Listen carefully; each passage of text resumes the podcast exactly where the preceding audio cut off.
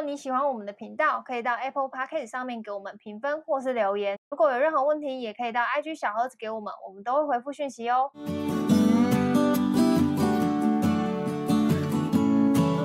嗨，大家好，我乔医师。好，军哥。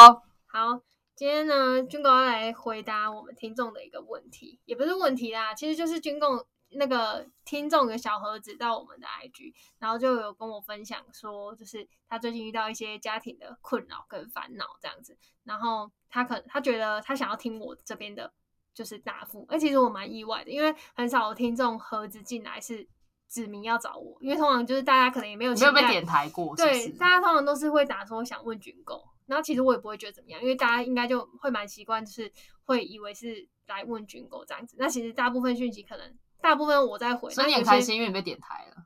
嗯，我就好奇，因为我真的很开心。我想说，哎、欸，怎么会难得是找我的讯息？因为这种比较少嘛，我就蛮意外的这样子。嗯、然后就看了一下他的讯息，因为他觉得军狗比较不是一个凡人。对，我跟你说，你平常点我台我都不会去看，可是他那天点你台，嗯、我就觉得现在抢我客人嘛。嗯、没有，是他讲了一句话就是引起我的注意，因为他说什么，就我有个烦恼，但是我觉得军狗他应该不能了解我们这种凡人的烦恼。嗯，然后我就觉得俩公，我想说什么叫做我不懂凡人烦恼？我偏要把你的问题看完，嗯、我要来回。平常的大家就是找找我的我。都不回，可是这个人我就想回，嗯、所以我只能说他手段很高明。这样以后大家来会说我要指名乔医师，不要军购。这样子我怎么算业绩啊？你们疯了吗？对，然后呢，这个听众他的他的烦恼就是说他呃他他爸爸之后可能都会去赌，就也不是不一定说赌博啦，就是打麻将啊什么之类的这种。然后、嗯、退休消遣嘛。对，然后可能会玩的严重一点那种，然后他很怕就是。他会，他他说他本来是担心爸爸的健康这样子，嗯、因为常常去那边可能熬夜对啊之类的。然后他说，但发现他实际上其实也担心的是，万一爸爸赔掉很多钱，嗯、那他是不是要他就是赌到后面就是去借贷啊，然后自己就要出来扛。嗯、他对他其实他心里真正担心的。然后他就问我说：“我是我的话会怎么做？”然后我就说，我回答其实很很没有什么建设性的答案，但我就说，但事实就是这样。虽然听起来很好笑，那时候就回他说，以死相逼，以死相逼有死。我说情绪勒索，以死相逼，然后我说各种极端手段都都要去做。我就说我也很不能够接受，就是爸爸爸和我妈妈赌博这件事情。就我其实也很害怕家里没有钱。就我应该之前有讲过吧？就我很害怕家里没有钱。对，然后我就说，所以如果我。我因为我不可能一百 percent 的设身处地在他的立场，但是我尽可能去想，如果我爸今天会去呃打牌什么，就像我爸以前小时候他都会喝酒，然后我妈就会跟他吵架这样子，然后我就会想说是我怎么办？嗯、我一定就是跟我，我觉得我一定会是跟他们大吵，跟我爸大吵。如果他是这样的话，这样、嗯、就是没什么建设性啊，然后。就是军狗会自己主动说要提出来聊这件事情，是是要帮军狗澄清，他也是个凡人。我是个凡人。对，他小时候有一些，他现在喝了点酒，到讲话可能会有点大声。对，因为刚刚就是他们在帮我庆生。对，我是平安夜出生的，他们现在在帮我庆生，然后然后就他们就我们就喝了一点酒。对，在上班时间。嗯嗯。好。然后呢，反正他就是，嗯，他原生家庭也有一些就是他自己的困扰。我们家很破碎哦。对，他他所以今天是军军狗的那个 solo time，他会自己。开始跟大家讲，然后开始哭。对我，我觉得我可能没办法给他什么真实的专业建议，但是让他知道这个故事可能你你也会发生。对，我想我只想要表达一个凡人的建议啊，就是凡人也是我也是个凡人，我也有一些凡人凡人的家庭问题。嗯，但我我会想跟他分享，其实其实我不是说开玩笑说什么要因为他 diss 我凡人，然后我就来讲，其实是因为我自己真的也有遇过类似的问题，然后我在这几年跟我的父母和解了。然后我不能说我的方法是对的，或是因为我觉得，如果你们真的还是有这方面的一些困扰，或是一些家族、家庭跟那个心理方面的东西，我觉得还是可以寻求一些专业智商的去方式去解决。嗯，或者是因为反反正只要可以让你自己身身心里好过的，我觉得都要去试试看。对，然后我自己的话是，我家其实也是小时候，就是我小我很小就出来工作，我当时是国小，我就每次跟大家分享，我说哦，我国小就在路河边洗葱，大家都觉得我在开玩笑，嗯、我真的在洗葱，因为我爸妈跑路了，我必须靠洗，因为我是宜兰 人，我知道必须要靠洗葱才能维持家计。洗葱就是把葱拿到河边去洗啊，把葱洗干净。葱哦，对，长啊，三星葱。是车床之里里面有一个。哦，我知道，我知道那个洗葱不是，是真的是长啊，就是你们所谓吃的长啊。对，三星葱。对，是三星葱哦，好吃。三星葱真的比较好吃。嗯。我宜兰人，我代理代言一下。就我真的很小就在河边陪我阿嬷洗葱，因为我爸妈真的不知道跑去哪里，就是那时候呃家里被倒债。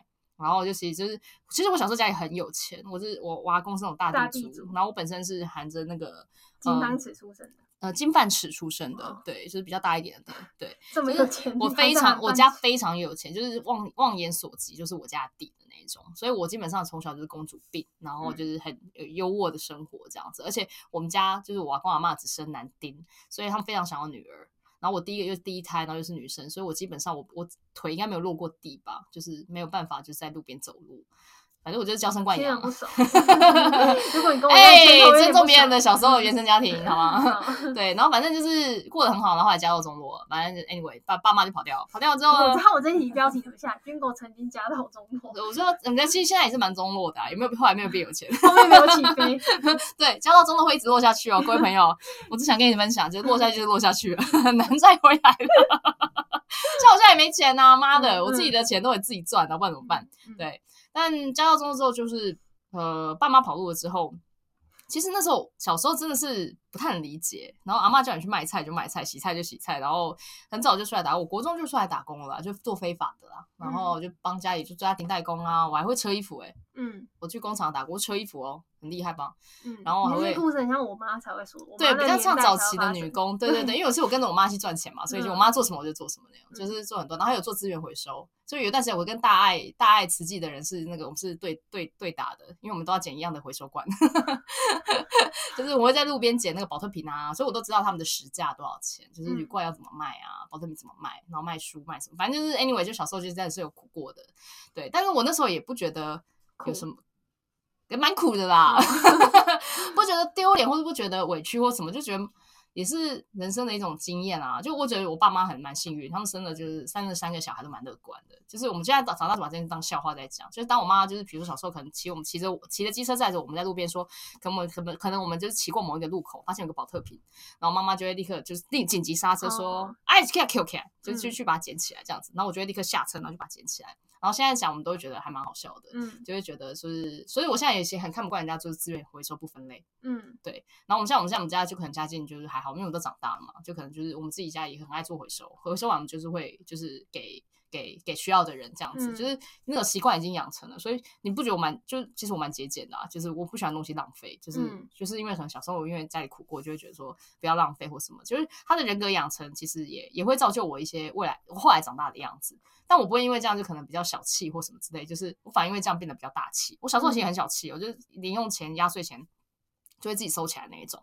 但反而长大之后，因为这样的养成，就反正就觉得要大方一点啊，就反正有好东西就分享啊，有有有有不错朋友就交啊，这样就这种感觉，就是他对你的人格素养还有你的个性养成其实有很大的关系。原生家庭对，然后我也没有堵烂我父母，就是就觉得啊干那他们的事，我也不能怎样啊。我跟他们关系就很像朋友，就是你们自己造的孽，你们自己去收，但是我也不会想要去呃，就是 judge 他们什么之类，我顶多就批评他们，就是他们没有呃。就是好好的处理他们夫妻之间的关系，我反而没有去批评过他们跟我之间的关系，嗯、跟小孩之间的养成或什么之类的。因为说实在，我我觉得我们自我养成还蛮强的，就是他们没有养成我什么事，我们就干，我们也没死啊。然后，因为我觉得他们只要保佑，不要说保佑，应该说他们有让我没有让我没有饿肚子，我觉得就很够。我觉得一个父母让孩子不要饿肚子，已经是他们呃，我自己个人我比较容易知足啦，我就觉得这样就够了。他没有让我饿肚子，没有让我被欺负，然后我们还是有平安的长大。然后，呃，长大之后就是自己去探索自己想要的东西嘛。那个我觉得都是都是我们自己要去学习的。我觉得光做完这点，我就我对他们没有怨恨，我顶多怨的就是，哎、嗯，他们两个夫妻俩之间的关系都没有处理好，嗯，然后就导致可能会影响到我们的情绪，小孩子的情绪。就比如说他们两个就是中年三十多年，就是见面就是吵离婚、吵架、吵吵闹闹。我相信每一对。听众的父母都有这样的问题，嗯，他们一言不合就要离婚呢、欸，嗯，他们然后但他们那一辈的人不认为说他们开口闭口离婚这件事会到底身上小孩多大的影响，嗯，但我老实说好像也还好，没有影响很多，有啦，因为我爸妈也是啊，然后像我姐，我姐就、嗯、不想结婚。嗯，我姐就被这个影响蛮大，她觉得他们婚姻这样子，对，然后还要她结婚，她才不想结婚。她是真的就是，哎、欸，我小时候也这样想、欸，哎，因为他们在讲他们他们他们吵架的时候，我我跟我两个弟弟，我们都不想结婚。嗯，但我弟现在结婚就上来生了两个孩子，然后我就觉得说，干、嗯，其实也没有影响很深啊，还不是打了两次炮，生了两个孩子，这有多深？动不动在那边抱怨他原生家庭，我就说你不要讲什么原生家庭影响你的价值观，你现在还不是生两胎，你在讲什么鬼？对。但我自己有就有被影响，我就会觉得啊，婚姻不是那么重要，我可能会比较倾向就找到自己适合的、契合的人。嗯、好，那讲回来这个观听众的问题，就是呃，你跟原生父母、呃、原生家庭的一些关系，到底要怎么去处理？嗯，我我自己老实讲，我其实在我三十岁以前，我完全没有想要处理，因为我觉得不关我的事，那是你们夫妻俩没有讲好，嗯、然后你们的问题，你们应该自己去想办法，然后我无能为力，嗯、就是我很逃，其实讲白了，我就逃避。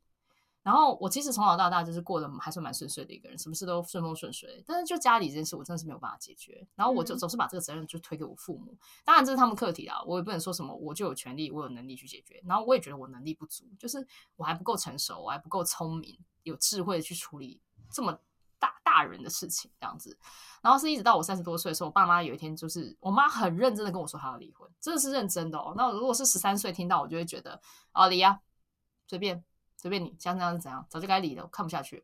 那三十岁跟我讲这句话的时候，我就觉得为什么啊？你们都已经度过了这么多年了，都我都三十岁了，你们为什么还要对还要吵这件事情？像顺顺的下大家下去，不就是呃顺风顺水的，然后就就就退休也有人陪啊，然后又有人陪伴什么之类的。然后我父母就我妈，而且这件事提的是我妈，我妈一直就是一个很传统妇女，她就觉得一个家就是要有老公小孩什么之类的。嗯他突然跟我说，他都不要了。我真的是不夸张，我真的是当当那个，然后那几天内，我就从国外飞回台湾。然后因为我弟弟也觉得这次很严重，就是妈妈好像是认真，而且妈妈好像跟以前不太一样，就是她好像眼睛都开了，就是眼头开了吗？还是她有还有她有医美？反正就是整个人就是觉醒了，然后叫我回来台湾一趟这样子。然后我就真的是杀回来台湾，然后才知道妈妈这次是认真的，因为她就突然觉醒，她觉得说。呃，不想活在传统，我不想要再跟你爸爸过生活，然后我也不想要在传统价值下生活，然后你们也都大了，我觉得我活到这年纪，我要为自己而活。然后他讲了一句最经典，我记得他说：“我因为我还年轻。”他讲那句话的时候，我真的是非常的惊讶，因为我在我妈，我在我我看我妈，她就是一个五十多岁的中年妇女，她跟我说我还年轻，那我算什么？我是个 baby 吗？嗯，对。然后后来想想也对，因为现在这个现在时代科技很发达，他们他们其实我妈我认真帮他算，他如果就像她现在健健康康的再活三十年，欸，嗯，那这三十年他要真的过得这么不开心呢，啊？然后那个时候我就跟我弟弟商量说，好，我们现在大家都搬到台北某一处，因为我们其实四散各地，毕高中毕业之后四散各地工作，然后我们就决定搬回台北的某处，然后就陪伴妈妈这样子。因为妈妈还没退休，她还在工作，我们就搬到妈妈的公司附近，然后可以让她就是有个下班有个地方来找我们这样子。然后就我们就讲好这件事情，然后就真的妈妈开我们开始跟妈妈相处了，这才是一切灾难的开始。讲到这里，我们开始来第一个进入一个起承转合，就是。你因为你离开这个妈妈太久，像我高中毕业就跟我离开我妈，回到三十岁，因为过十多年，我已经没有很久没有跟她住在一起，没有跟她相处。小时候就是冲突不断了，然后那时候叛逆期嘛，长大更不用说，真是所有问题集结而来。然后那时候我们决定要跟妈妈就重新相处的时候，其实就有想过，我我那时候第一个想一件事说，好，既然就是老天给你这个机会，那我是不是试着可以跟她和解？就是我把我所有想知道的，然后还有就我从小到大遇到的一些问题，比如说我的情感状况，我没有办法解决的。我都觉得是原生家庭带给我的一些问题。那既然如此，就一次解决吧。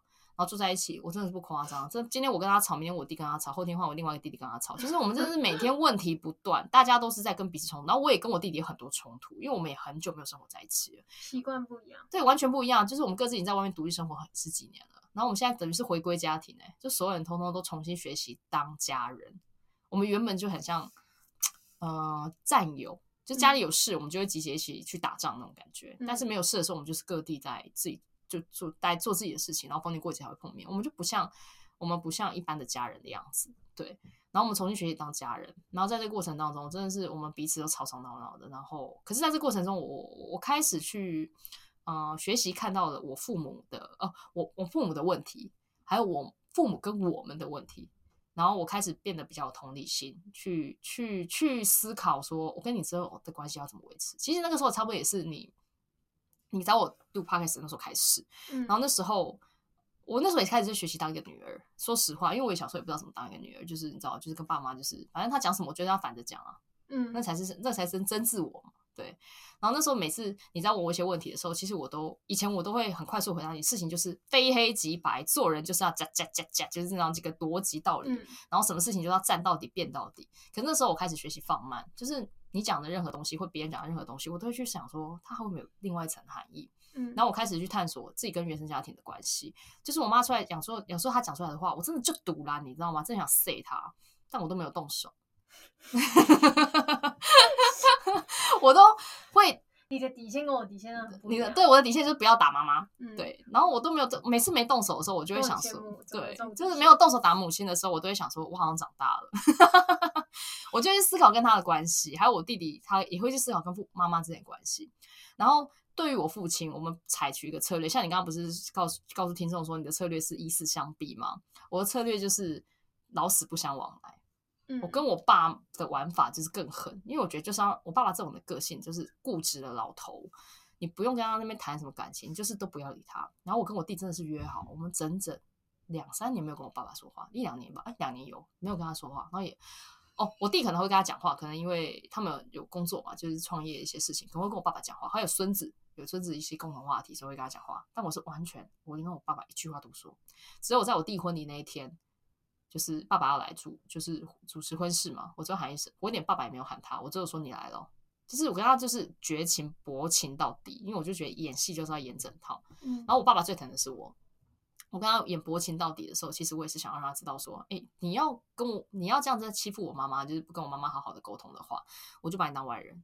因为我很明显就是向着我妈妈，这不是说选边站，而是我觉得我比起我妈妈，你更难，你更难沟通。你没有，我没有办法跟你沟通啦，因为你就是个死老高。嗯，对，就很像那个，就是固执。嗯，然后呢，他那种脑袋固执、那种传统价价值观的男人，你很难跟他沟通。然后我觉得对付这种人，我就是真的是，反正你也不在乎你老婆啦，那你最好也不要在乎我啊，因为我也不在乎你，所以我对他就超级无敌冷淡，我也不跟他讲任何一句话。然后阿妈那时候还会就下来跟跟我讲说啊，你不要对你爸爸这么残忍啊。我说干，你还蛮尬干，你还现在逼着我来教你教你怎么带儿子之类的。嗯我跟我阿妈讲就这样，大家不要检举我哈。嗯，跟阿妈这边哭说，呜呜呜，我把节目下还蛮干干。对，然后就就那段时间，就是用这种方式跟爸爸妈妈相处。然后后来我发现，我就跟妈我妈妈真的慢慢和解，就是我开始可以去理解为什么要讲话就是颠三倒四、换气换斗，然后还有就是没有办法沟通。然后呃，我相信很多听众也有可能遇到像妈妈，就是嗯很疯癫、没有办法沟通的时候，就是他们有他们自己的价值观。我后来去探索，不是我妈妈，我后来去探索是我妈妈的原生家庭。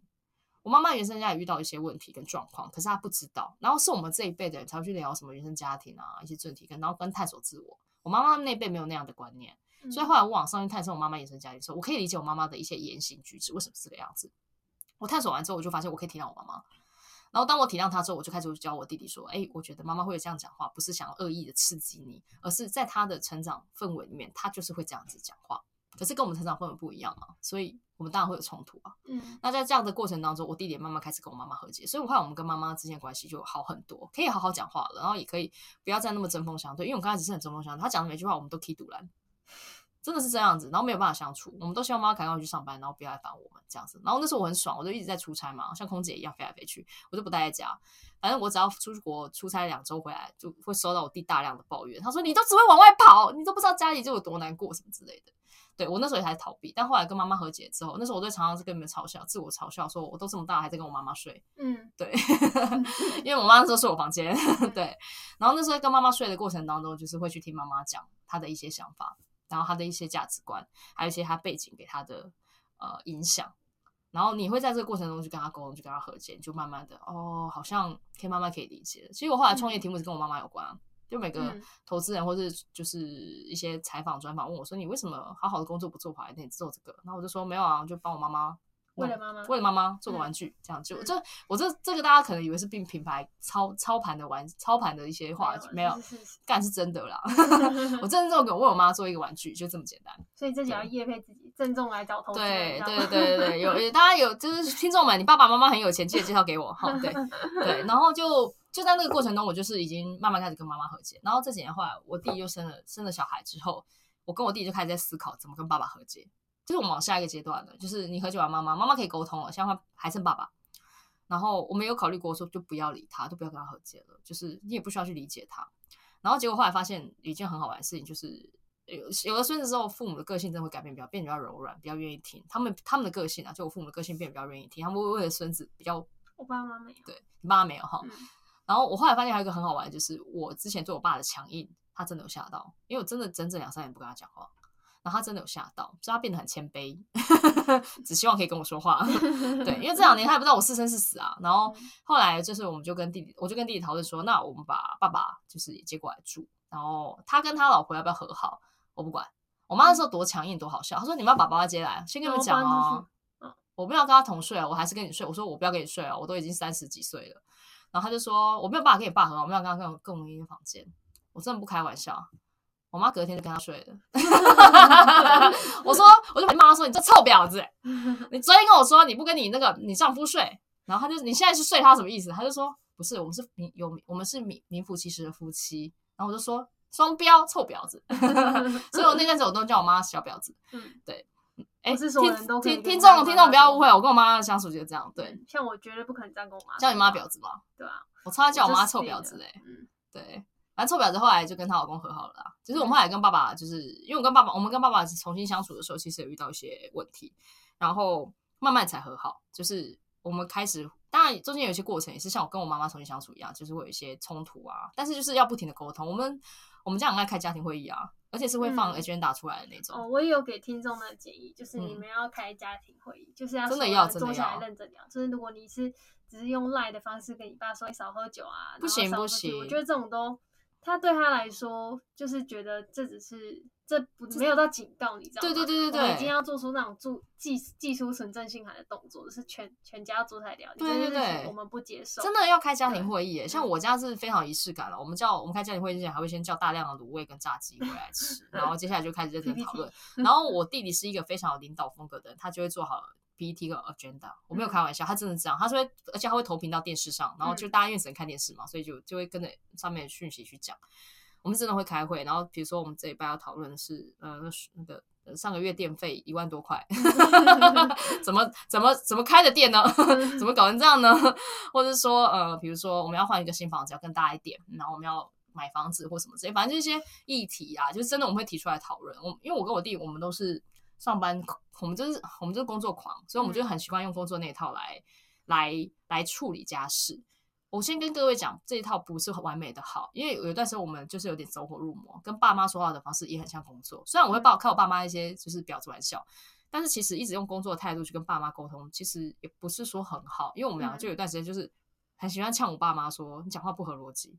就是我们如果是工作的话，你这样真的是不行。可是你跟父母之间不可能都是用你工作那一套去去沟通，你一定是要更多的是感情面，嗯、就是他们的情感诉求，还有我像我刚刚讲他们的原生家庭，让他们遇到什么样的状况跟问题，是他们没有办法做出选择，甚至没有人告诉他们说这个东西是有选择的，他们不会知道。嗯，所以你太用那种很一板一眼的工作去跟他们讲说，其实他们是听不懂的，而且他们也不愿意跟你沟通，他们只会觉得你好像我老板你在骂我。嗯，对。所以那那后来有一段时间，我跟我弟弟们，我就有改变说话的方式，就是不要再去 judge 妈妈跟爸爸的选择，嗯，而是先学习聆听爸爸妈妈的选择，嗯，他们为什么要做出这样的选择？因为他可能背后有他有我们是想不到的东西。那等他们讲完之后，你再骂他们也不迟啊。嗯、像我就现在哦，我聆听你讲，他们讲完之后，我就说好，你刚刚跟着你刚刚的第一点，我要开始干你，就是对，就是开始骂他这样子。没有，就是就是我们也是在这个过程中一直调整我们沟通的模式。像一开始我们用讲话方式，很像老板对员工的沟通模式，其实是没有很好用。我老实说，没有很好用。我不建议你们用这一套。我真的真心建议你们，就是好好的先聆听，听他们讲完，讲、嗯、完之后，你再来就是去去针对每一个问题去剖析，说，哎、欸，爸爸，我觉得问题是什么什么啊？妈妈，我觉得问题问题是什么？那。你要去跟他理解说，爸爸为什么会这样讲话，是因为他有他的考量，然后他有他，你们两个做了什么样的协议会有什么样的好处？那你答应帮我做什么事情，你要做到啊。那做不到的话，你就是王八蛋啊。那王八蛋会受到什么样的惩罚之类的？之类就是我们就会很像在教小孩，因为其实老人家长到了一个年纪的时候，他们其实越来越像小孩子。像我爸妈年纪越大，我觉得他们越来越像小孩子，其实蛮可爱的。就他们有些选择，他们他满足的东西都很小，嗯，对，很简单，然后很很容易开心，就像小孩子啊。那你把在把他们当小孩子在养，我真的是把他们当小孩子在养的时候，他们就会有很有小很多小孩子的样子，那你就觉得很好玩，那你就发现跟他们沟通其实已经没有你想象中的那么难。嗯，对。像我今天跟我朋友聊天，他就问我说：“今天如果你爸妈突然倒下了，你插不插管什么之类的？”然后我就说：“我不插，因为我觉得他可能想要比较舒服的方式走。嗯”然后呃，那他问我说：“你会不会有遗憾？”我就说：“我应该不会有遗憾，因为我觉得。”但是我可能会难过，我一定会难过，因为我忽然爸爸妈妈走了。可是我不会有遗憾的原因，是因为我觉得我们现在都很满足我们现在的状态，就是我们已经都来到人生一个满足、知足的一个状态，就是父母关系好了，跟孩子关系也好了，然后我们的家庭关系也好了，所以我们已经没有什么遗憾了。我觉得，我说我相信我父母现在现在应该也没有什么遗憾，因为我们也没留什么钱啊，啊，你们也没留什么钱啊，我是很贪图你们什么东西干。如果你两栋房子，我就有遗憾啊，也没有啊，一点点现金，遗憾那个屌啊，对。就是在在在我们这个成长历程当中，我我花了很多时间去重新。其实这件事情，刚好像听起来好像都是我在教他们，或是我在，其实你在学习。对，其实是我重新学习当一个小孩，学学习当一个人家子女，然后我重新认识了自己。我觉得最赚的哦，就是我会很推荐，就是这位听众跟所有听众，你们重新去认识这件事情。推荐的一个 推荐，接下来推荐是叶佩哦，就我推荐这件事情，跟父母关系和好，或是跟自己的前任情人和好。不是那种真的和好啦，不是重新在一起，而是和解啦。讲错干，跟你的家人、跟你的朋友、跟你的前任情人去和解这件事情，其实是有助于你重新认识自己。你会更知道自己要什么。像我跟我父母和解完之后，我就发现我更知道自己想要的东西是呃呃什么样的状态。像我以前不婚不生，那我可能跟他们和解这样，我就会觉得。啊，我不婚不生，那以后我是要陪爸爸妈妈一起变老呢，还是我要有自己的另一半？那这个另一半的家庭生活当中会不会有我父母？就是我会去思考更多事情。我以前从来不思考，我以前就是只想活到三十岁就会死的那种，我没有什么未来观。三年对对对，对我就寿命真长。对，就是我没有什么。我没有家庭观，我真的没有家庭观。就我人生就是活到，就是我觉得很都很开，我只选择做活我开心的事情这样子。嗯、然后因为和解之后，我就开始思考自己更多。然后我重新认识自己，其实我发现我是一个很想要呃有一个安稳的状态的人。我发现我是个这样的，我很惊讶，因为我以前从来不觉得我是个这样的人。然后我再去跟比如说我的前任和解，像我就去跟他们找他们来复盘聊聊，就说哎、欸，我们以前为什么会分手？我们以前为什么在那个地方非得吵到一个不可开交？这个东西为什么一定要争到一个赢？然后我们就可能一起大家列条列式出来，或者说我以前曾经做过什么事情伤害到你，或者是让你很受伤，我去跟他们道歉，我去跟他们就是重新和解完，我就觉得哎干超爽的。如果你真的要问我今年有做什么事情的话，我觉得就是关系和解，不管跟任何人，然后我可以重新去审视 review 自己，然后我就会知道说哦，原来我其实真正想要的东西是什么。我觉得这个是我这两年最大的收获，它不是一个。project 就是明天今天做，明天就完成。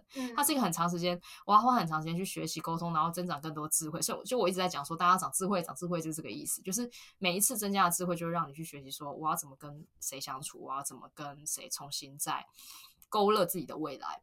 那我后来就这样的状态，这样的养分会长成另外一个我。我觉得我现在的心态跟思维跟五年前是完全不一样的。嗯，那现在这样的我，我可能在最后，我就会发现。我想要的家庭生活，我想要的亲密关系，我想要的择偶条件就会完全不一样。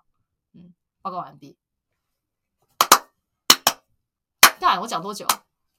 你讲二十七分钟。对，我也太强了吧！我也太能讲了。他的原生家庭可以讲很久。我觉得你可以大概切切二十多集讲，啊、因为很多精彩的大家没听过，所以我想说，那就。反正军哥讲蛮顺的，就来就让他讲。因为我上一次对啊，我上一次不是有讲到倾听这件事情嘛？就我想要聊倾听嗯这件事情，嗯、就刚好军哥最后有扣到嘛，就是。呃，我我自己在想，就是这一年来，或也不是说这一年来，就是我发现有很多时候对别人的不了解，或者是说对原生家庭的不了解，对父母的不了解，就我到即便到现在，因为我现在，嗯，我上次也是跟那个听众说，你可能要呃，就是去帮去了解你爸爸真的想要的是什么，就是他为什么会去赌博，是他想要弥补哪一个部分嘛？就是对对对，我觉得这些原因是可以探究的，应该就是我们对父母有非常多不了解，我觉得即便到我现在，我都觉得我很不了解。我爸妈真的真的，因为这个不了解，所以会有非常多的沟通的断层跟误解。对，所以这无论是在用在家庭关系上，或是工作，或是朋友、亲密关系，对，就是我们都应该要先选择先听。就是很多时候我们都是先自己先下的判断，我觉得你就是这样，所以我就自己画了一条界限，然后嗯嗯，把你排除在外。我觉得爸爸就是这样，我觉得妈妈就是这样，所以我。我都是先把这些东西隔绝在外面，我不想听。然后，呃，这些东西都是对你来说，你都会觉得这些东西都是负面的，然后你也会影响到你自己的心情，还有那些关系。所以我觉得，就是回归到今天军狗的，无论是原生家庭也好，或是他刚刚提到的亲密关系，就是聆听这件事情是所有事情当中的。第一件重要的事情，嗯、就是你今天在工作也是嘛，就是你要先听别人怎么讲，就是不要急于的去否定，或是急于的先去设想别人在否定你，嗯，因为我们都有很多不了解，他可能都不是一场会议或是一次的沟通你就可以了解好，就是这件事情或者这个人。对，所以对，所以就回到今天军我讲的，就我特别想提醒大家，就是聆听这件事，你可以回去思考说，你最近有没有好好听别人说话？就是你是不是都是急于的先去下了什么决定，或是下了什么判断，然后或是贴了什么标签？对，所以最后大家就是不开心，嗯、或是嗯、呃，就是。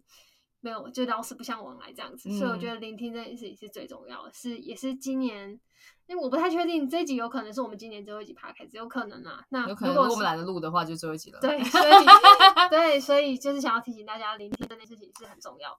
嗯，聆听的前一步其实就是先改变自己，因为刚刚确实讲到一件事情，就是我们我们习惯性的去给人家贴标签，然后习惯性的帮自己画一条线。嗯、可是其实你只要改变自己，你就改变自己说，说我不要再。这么来贴标签，我先等，先听，先等一下，嗯，然后开始聆听，其实就是改变自己。你你先改变自己的思维跟行为的时候，你就往聆听，就来到聆听了嘛。那来到聆听之后，你就会听到更多东西。你的步伐会跟之前对，因为你不太一样，方向不太一样。真的真的，只要你愿意先改变自己之后，你就会开始去呃聆听各种讯息。然后这些讯息可以帮助你做更更多判断，不一定说一定是现在这个样子，也有可能是更好的，当然也有可能更坏，当然也有可能，这都不一定，因为这个跟你自己的选择有关。只是我觉得起码是个机会，嗯，起码是个让你选择，帮自己争取一个机会，对，帮自己争取一个呃，不管是跟自己的家庭或自己的亲另一半改变的机会，嗯，对。那我觉得有那个机会，我们再来谈说。你再来骂你爸妈说他们就不听我的话，王八蛋啊、臭婊子啊什么之类，我觉得都还来得及。如果你先去了解嘛，对对，你先了解，因为我百分之百跟你确定，只要你愿意先改变、先聆听，你绝对会得到完全不一样的答案。绝对，我一定跟你赌这一把都没有问题。如果没有，你再私讯你的账号给我，再转账给你，给你钱啊，那怎么办？那我等下用小费。妈的！好啦，那我们这期节目就到这边，希望大家可以就是真正的去聆听别人，然后改变自己。从明年开始，好，拜拜。谢谢，拜拜，拜拜。